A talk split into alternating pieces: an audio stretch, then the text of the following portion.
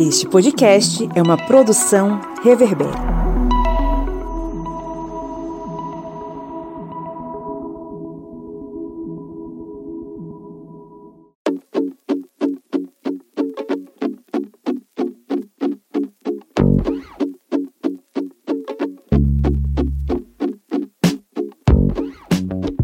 Olá, historiantes, sejam bem-vindos e bem-vindas mais uma vez à sua Minipédia, o seu programete com conteúdo histórico expresso como um cafezinho que a gente toma para dar aquela energizada. Eu sou Pablo Magalhães, estou aqui acompanhado, como sempre, do camarada Kleber Roberto. E aí, pessoal, beleza? E da senhorita Joyce Oliveira. Kiu, como a gente diz no Maranhão. O quê?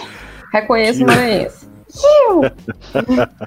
Estamos hoje aqui reunidos, alegres, satisfeitos, contentes e bem vitaminados para falar sobre o que, dona Joyce? Nós vamos falar sobre a guerra do Peloponeso. Vamos falar sobre gregos batendo em gregos, uma luta alucinada para ver quem fica vivo, colocando de um lado e de outro Esparta e Atenas. É, a gente vai falar sobre isso hoje. Antes da gente ir para os recadinhos, eu vou mandar um abraço aqui para nossa ouvinte Winilane. Ela diz, revelou aí que nos acompanhou durante essa pandemia e a gente ajudou ela, ajudou ela a passar os dias com bastante conteúdo. Inclusive, ela mandou mensagem para a gente dizendo que nós fomos o podcast mais ouvido por ela. Winilane, um grande abraço para você e muito sucesso nessa vida. Agora sim, vamos para os nossos recadinhos.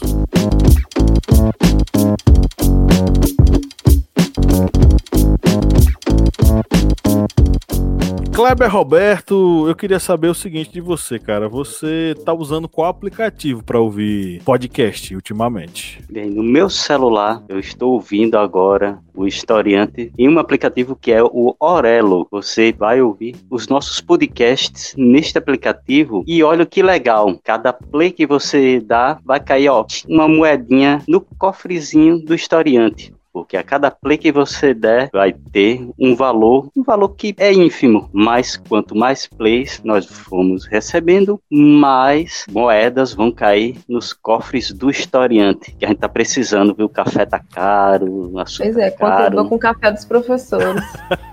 A única É a coisa que do- mantém a, a energia. É a vaquinha do café, né? Pra fazer o café na sala dos professores. É isso aí, gente. Ouça o historiante na Aurela. Onde é- eu não sei onde é que você tá ouvindo agora, gente, mas é, o nosso convite aqui para que você que curte a gente, que nos ouve, dê o play na Aurelo, porque além de nos ouvir, você tá nos ajudando a receber alguma coisa por cada play. E o bacana disso é que você não paga nada, tá? Baixe o aplicativo, ele é free, você vai continuar ouvindo a gente free, mas em troca você vai poder nos ajudar. Mas claro, se você tem esse coração enorme e esse coração ele pulsa pelo historiante, você pode nos ajudar, né, dona Joyce? Justamente, aí você que gosta do historiante, gosta dos historiantes que fazem o historiante acontecer, você pode dar um apoio muito legal pra gente mensal, que é através do nosso apoia, que é o apoia.se barra historiante. E aí nós temos várias modalidades, né, do apoia-se. E você que é professor, que está se preparando agora, né, tá fechando o ano letivo e já tá pensando no ano letivo que vem, pensando assim, nossa, eu quero dar uma aula diferente, eu quero usar materiais novos, o historiante ele te ajuda. O nosso apoia-se tem uma modalidade para docentes, né? E aí você graduando também, que está se formando, que vai para o estágio, você pode nos ajudar aí com 10 reais e você vai ter acesso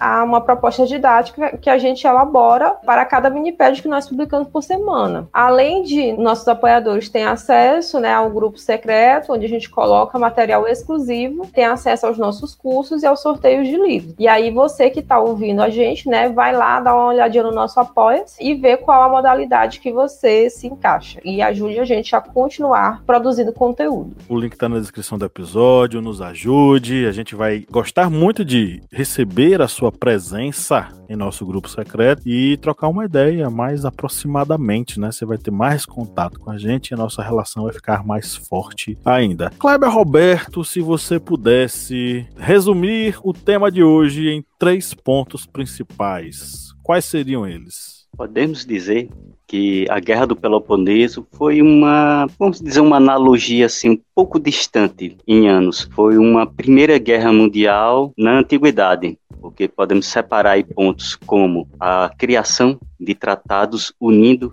cidades-estados por um motivo bélico da guerra, uma guerra que imaginavam ser uma guerra relâmpago e acabou não sendo uma guerra relâmpago, e vamos resumir isso em 30 minutos aqui nessa minipédia, e também a interferência de um grande império na fase final da guerra. Parece realmente Primeira Guerra Mundial, mas foi a Guerra do Peloponeso. É isso aí. Vamos para nossa pauta, então.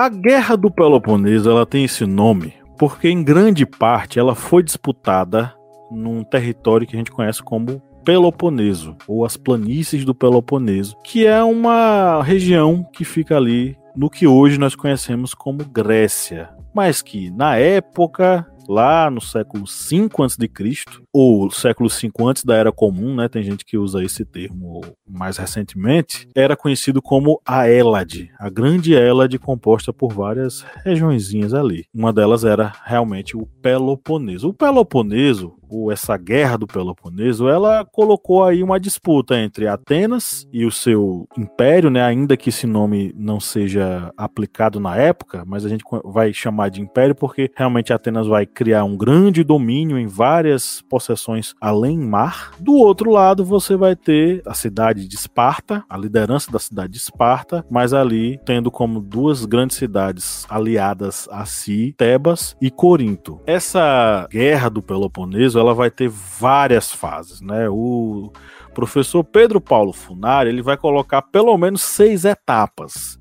A gente vai tentar resumir essas seis etapas aqui, falando um pouquinho sobre como essa guerra ela foi importante para o mundo antigo, principalmente a gente conhece ela principalmente através dos escritos de Tucídides, né? Ele era ateniense e passou boa parte da sua vida acompanhando os eventos da guerra e ao final dela escreveu a sua história sobre a guerra do Peloponeso. Oficialmente ela vai durar entre 431 e 404 a.C., antes da era comum comum, mas ela vai ter uma fase anterior que a gente conhece como a Primeira Guerra do Peloponeso, segundo Pedro Paulo Funari vai colocar. Ela vai acontecer logo após a guerra que vai ser travada contra os persas, e a guerra contra os persas vai forçar a criação de uma chamada Liga Helênica, onde todas essas cidades-estado vão estar juntas. Lembrando que cada cidade-estado era um mundo particular. Inclusive, os gregos na antiguidade não se reconheciam como uma grande nação grega. Eles se reconheciam como uma grande cidade-estado. Ateniense, por exemplo. Eu sou ateniense, eu,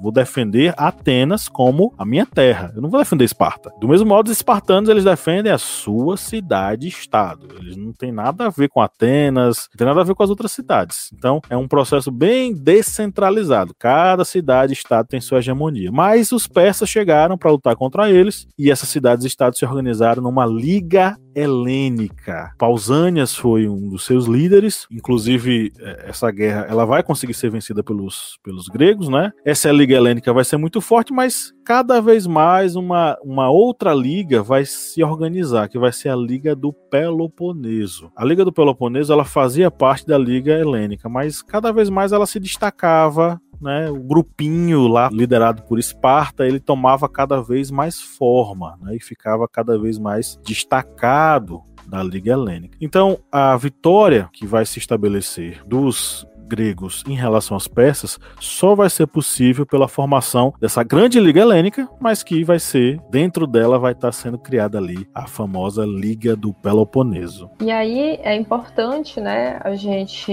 relembrar que existem, né, como o Pablo já falou, né, é uma concepção nossa de entendimento que havia um conjunto né, de, de cidades que formavam um mundo que era um mundo né, grego, como a gente chama. Mas, dentro do contexto, o que havia eram cidades independentes entre si, que são as cidades-estado, que faziam a disputa desse território, ou seja, do domínio, da hegemonia desses territórios. E, nesse espaço, você tem a preponderância de duas cidades que têm modelos totalmente diferentes, um é a cidade de Atenas, né, que nós conhecemos ela mais no seu período clássico, de onde provém né, uma ideia de democracia, que não é a mesma democracia que nós usamos hoje. E em contrapartida, nós temos o modelo da cidade de Esparta, que é uma cidade né, militarizada, porque foi fundada pelos Dórios, enquanto Atenas foi fundada pelos Jônios. E aí você tem duas formas distintas de fazer uma gestão de um território, de fazer uma organização política, e isso vai se dispor ao longo desse território gerando conflitos entre essas duas cidades, principalmente, que é o que a gente vai basicamente falar aqui na, na Guerra do Peloponeso, onde outras cidades-estados elas vão ser, vou colocar nesse título, cooptadas nessa política de alianças em que Atenas se contrapõe a Esparta e vice-versa. E dentro desse cenário, que já era um cenário de atrito entre duas potências em uma mesma região, na Hélade, e futuramente vai ser a Grécia, nós temos essa Liga de Delos,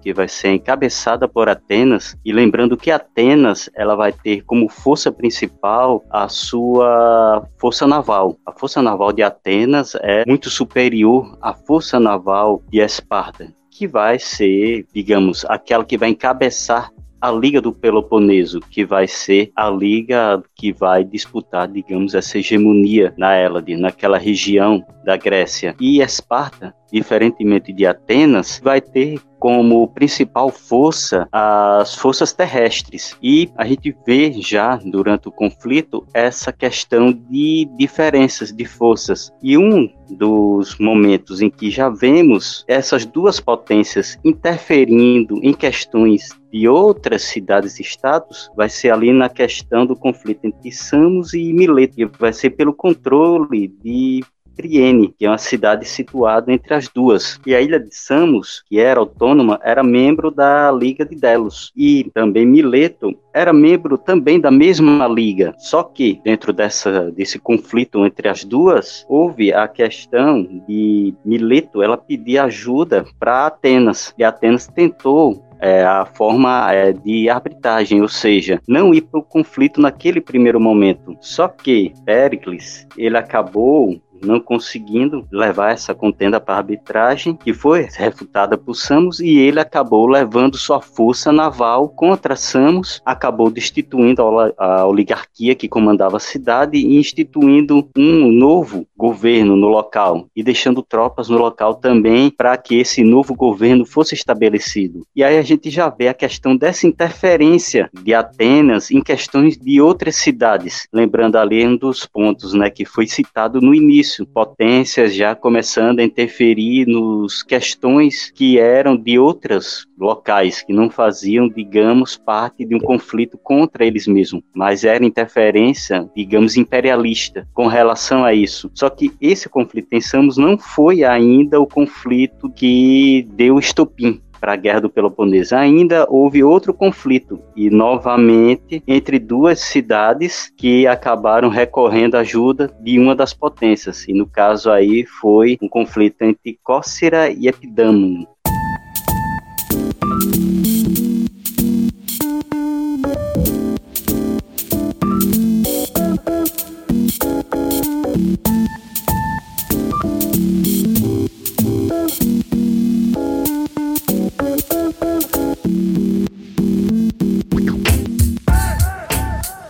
Pois é, uma questão territorial que vai opor essas duas pequenas cidadezinhas do interior e que elas vão começar a fazer tentar pedir ajuda para fora. Aí, aí entra a questão das alianças, né? Porque Epidano vai pedir ajuda de Corinto. Corinto também tinha uma potência naval. Córcera também. Não era aquela potência naval, mas eram potências navais interessantes ali, regionais. E aí vai ter essa, esse entreveiro lá. Córcera vai atacar Epidano. Epidano, contando com a ajuda de Corinto, vai ter a sua. vai dar o contra-ataque. Córcera, vendo ali que o negócio não ia dar muito certo, vai pedir ajuda a Atenas. Nisso, os espartanos já começam a ficar de orelha em pé, porque aquilo ali poderia ser uma tensão muito grande e aquilo pode poderia ter uma dimensão muito maior, aquilo ali poderia desembocar numa guerra muito maior. Os espartanos vão tentar mediar, né, a relação ali. Córsira vai recuar, mas ao mesmo tempo que ela vai recuar, Córsira vai entrar em contato com Atenas para avisar que eles estavam sendo, enfim, estava correndo perigo e dizendo o seguinte: se Corinto vencer e a gente se submeter a Corinto, o que é que vai acontecer? Corinto e Córsira, duas potências navais, elas vão se unir e vão ameaçar a hegemonia ateniense. Então Atenas vai propor uma estratégia que vai ser uma inovação, que vai ser a aliança de defesa, o acordo defensivo, proposto inclusive pelo próprio Péricles. Em caso de ataque, Atenas entraria em ação, e isso poderia ajudar Córsira na batalha. Mesmo assim, os coríntios eles vão entrar em, entrar em conflito com Córsira, mas vão sair ilesos desse processo porque eles não vão ser atacados de uma forma assim tão forte por Atenas. E aí o que vai acontecer é que esse processo ele vai gerar outras rusgas ali ao redor, inclusive com a cidade de Megara. Megara era do time de Atenas, mas ela começou a pender para o lado de Corinto. Corinto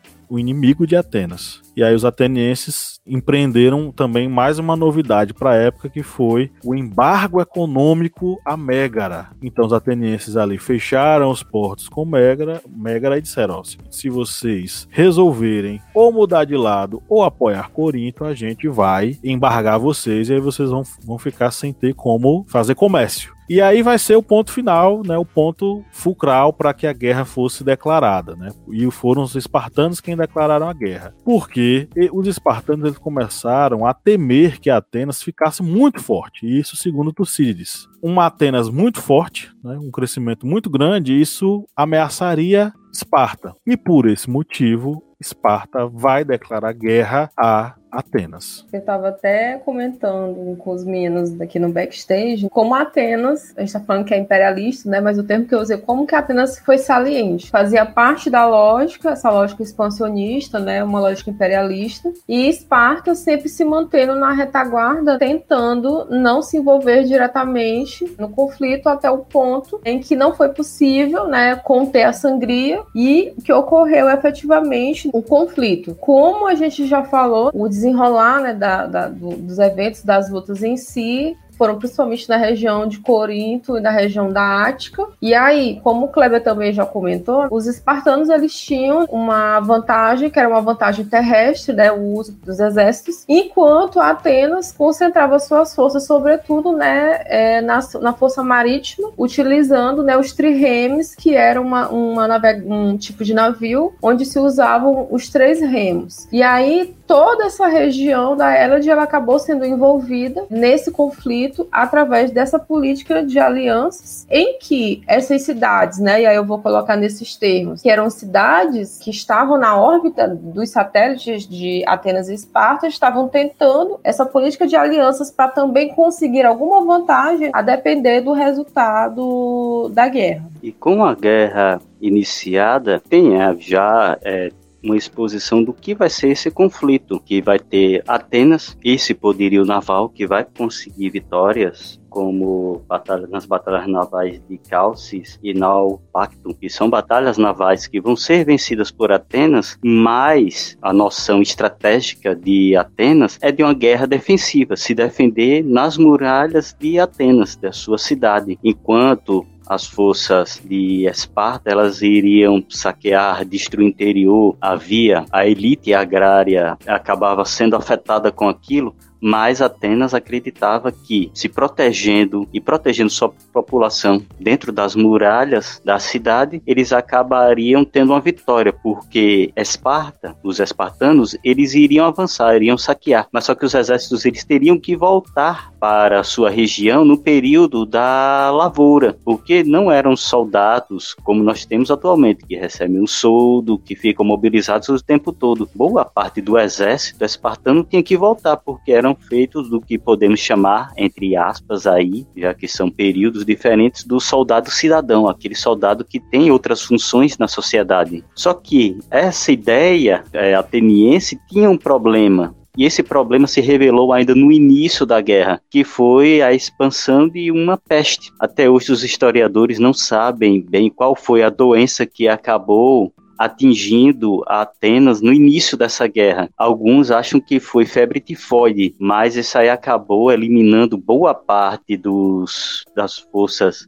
atenienses, inclusive Péricles morreu dessa peste, que foi no início ainda do conflito, mas isso aí já revelava os problemas de se manter grandes populações dentro de grandes muralhas. E essa peste acabou tendo essas consequências logo no início, porque acabou fragilizando, de certa forma, a, o poderio ateniense. Lembrando que Atenas iria manter essa guerra defensiva e Esparta imaginava que poderia conseguir uma vitória da forma de digamos, clássica, no campo de batalha. Em uma batalha já definia a guerra. Ou seja, ambos os lados tinham essa ideia de que a guerra iria ser extremamente rápida. Em um, dois, duas batalhas decisivas, da forma como disse clássica, como na batalha de Maratona, venceu e pronto, o inimigo já recua e já, já vai para tratados de paz. Mas não ocorreu isso ambos os lados eles digamos, acabaram não acreditando no poderio militar que cada um poderia ter naquele momento da guerra. E a guerra acabou se desenrolando por muito mais tempo do que eles imaginavam.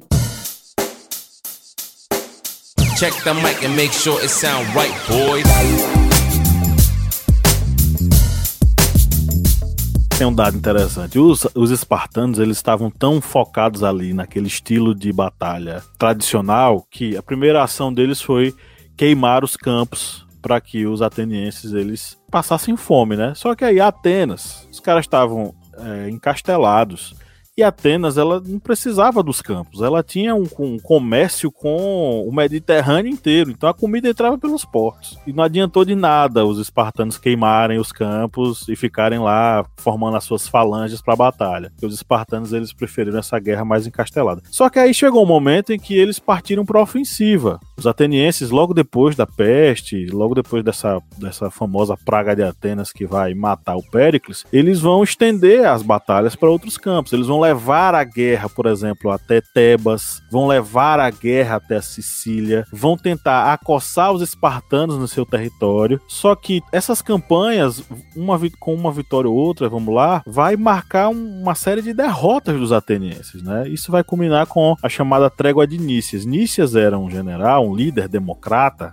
ateniense ligado às classes mais altas. Ele era não era muito adepto dessa guerra aberta, enfim, indo para frente, mas ele, sendo uma democracia, vale o voto da maioria, então a maioria decidiu que ia ter essa expansão dessas batalhas e Atenas ia para frente. Só que essas várias derrotas vão fazer com que Nícias propõe essa trégua, que vai ser uma trégua bem efêmerazinha, vai durar até é, de 421 a 416 a.C., mas que na prática vai continuar tendo batalha assim. Uma outra fase desse momento expansionista vai ser o momento em que o Alcibíades vai se tornar líder da democracia ateniense. Antes disso, Atenas vai ter uma derrota fragorosa na Batalha de Plateia. Enquanto Atenas estava indo atacar nas batalhas marítimas, a sua retaguarda estava desguarnecida. E aí os caras atacaram Plateia e foi uma, uma derrota fragorosa que os atenienses tiveram. Alcibíades ele vai estar tá ligado mais a essa perspectiva de atacar, de ir para frente, enfim, de, de levar a batalha adiante. Não vai ser, não vai dar muito certo porque a, res, a resposta espartana por esses ataques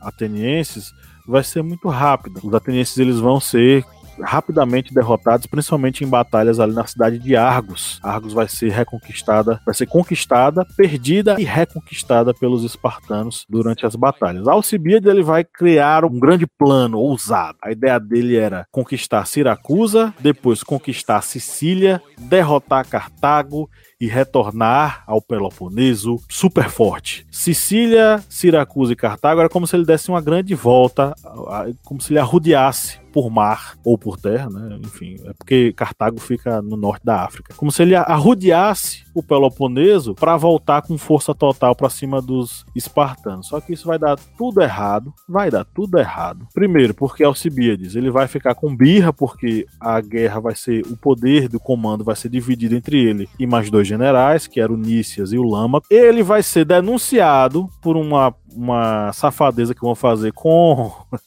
é um, um, na época foi um sacrilégio, né? Estátuas do deus Hermes foram encontradas com os falos quebrados ou desfigurados. E Alcibiades foi acusado como se fosse o culpado de ter feito aquilo ali. Aí Alcibiades já estava de saco cheio, porque o poder dele tinha sido dividido entre três generais. Ele disse: rapaz, quer saber de uma?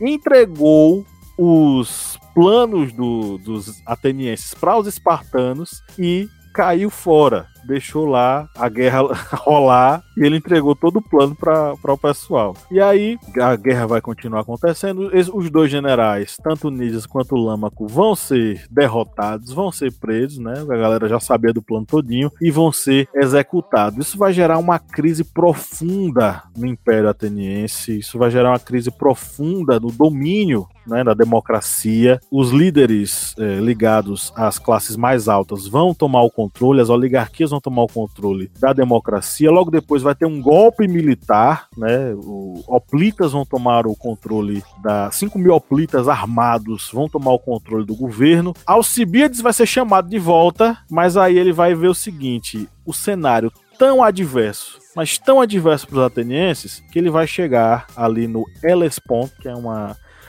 um, um, ponto ali que, que une tanto a Ásia e a, o, o Ocidente, né, e a Europa, vai olhar aquela batalha ali, vai ver os atenienses se dando mais, vai dizer, rapaz, quer saber de uma? Meu destino é a Pérsia, e vai se aliar aos persas.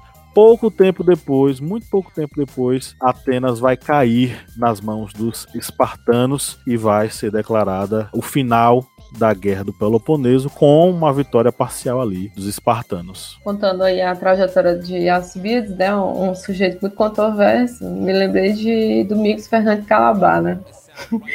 um parecido também.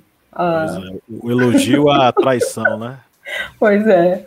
Aí, né, voltando aqui para a discussão, né, como a gente já falou ao longo do episódio, vocês perceberam que existe uma contraposição muito direta entre Esparta e Atenas, né? E aí, esse conflito se arrastou por, por muito tempo. A Guerra do Peloponeso ela vai ter o seu fim lá por volta de 404, quando os atenienses eles vão se render, e Esparta que vai conseguir, vamos dizer, vencer esse jogo. Mas aí, o resultado vai ser ruim para o conjunto inteiro dessas cidades, né, que cidades-estados, que esse conflito, como ele foi muito extenso, ele acabou enfraquecendo essas cidades o poderio militar, a organização política, econômica e social, que toda guerra isso entra né, em colapso, e isso vai permitir né, a dominação desse território por um novo grupo, né, um novo pessoas que vêm de outro lugar, que no caso são os macedônicos. Eles que vão chegar com Felipe II, vão dominar esse território, e o Alexandre, que vai ser o filho dele, né, o que a gente conhece como Alexandre o Grande, vai ser o responsável né, por ter contato com essa cultura cultura, que é a cultura que a gente chama grega, e fazer a difusão né, dessa cultura é, através da cultura helenística. Então vemos que na Guerra do Peloponeso, ah, essas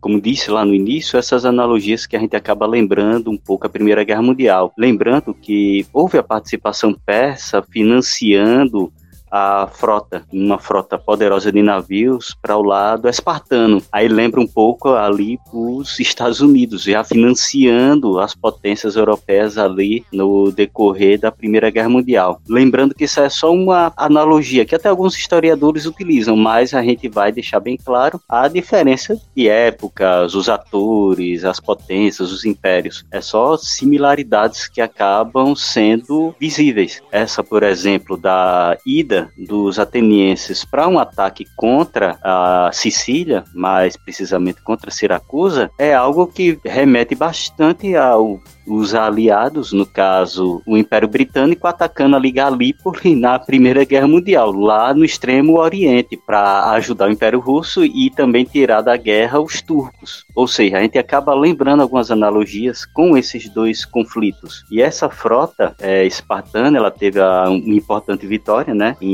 Egos... É, opa, meu grego tá bem ruim. Egospotamus. Hum. Olha, meu grego melhorou. E essa hum. derrota foi literalmente o fim da, da guerra guerra do Peloponeso, porque literalmente destruiu toda a frota naval ateniense. E depois, com a sua rendição, parte da muralha de Atenas foi derrubada para não ter como manter um cerco. E lembrando, como bem lembrado por Joyce, pela professora Joyce, acabou que todas as nações, as cidades-estados ali da Hélade acabaram se fragilizando tanto que acabou favorecendo a entrada dos macedônios. Até mesmo Esparta, que foi a vitoriosa na Guerra do Peloponeso, ela estava tão fragilizada que não teve como fazer frente a esse novo inimigo.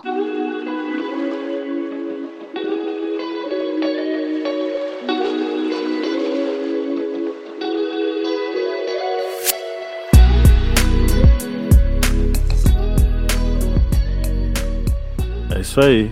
Os macedônios que se achavam gregos, mas os gregos não gostavam dos macedônios, né? Mas é aquela coisa, a cultura helênica já tinha ultrapassado as fronteiras da Hélade e os macedônios já eram povos helenizados. Bom, chegamos à reta final da nossa gravação. Jove e Jova. É o momento de vocês ou fazerem suas conclusões finais ou darem algumas dicas aí rapidamente, contando dois minutinhos. Vai lá. Vou usar só uma dica, né, que é um clássico que para quem trabalha com antiguidade a gente lê, né, aquele livrinho do Pedro Paulo Funari chamado, né, Grécia e Roma. Eu ia indicar a torcida, dizendo, mas pegar um livro de mil páginas ia ser cruel com as é, pessoas. A pessoa terminar de ler daqui a dois anos, Cleber.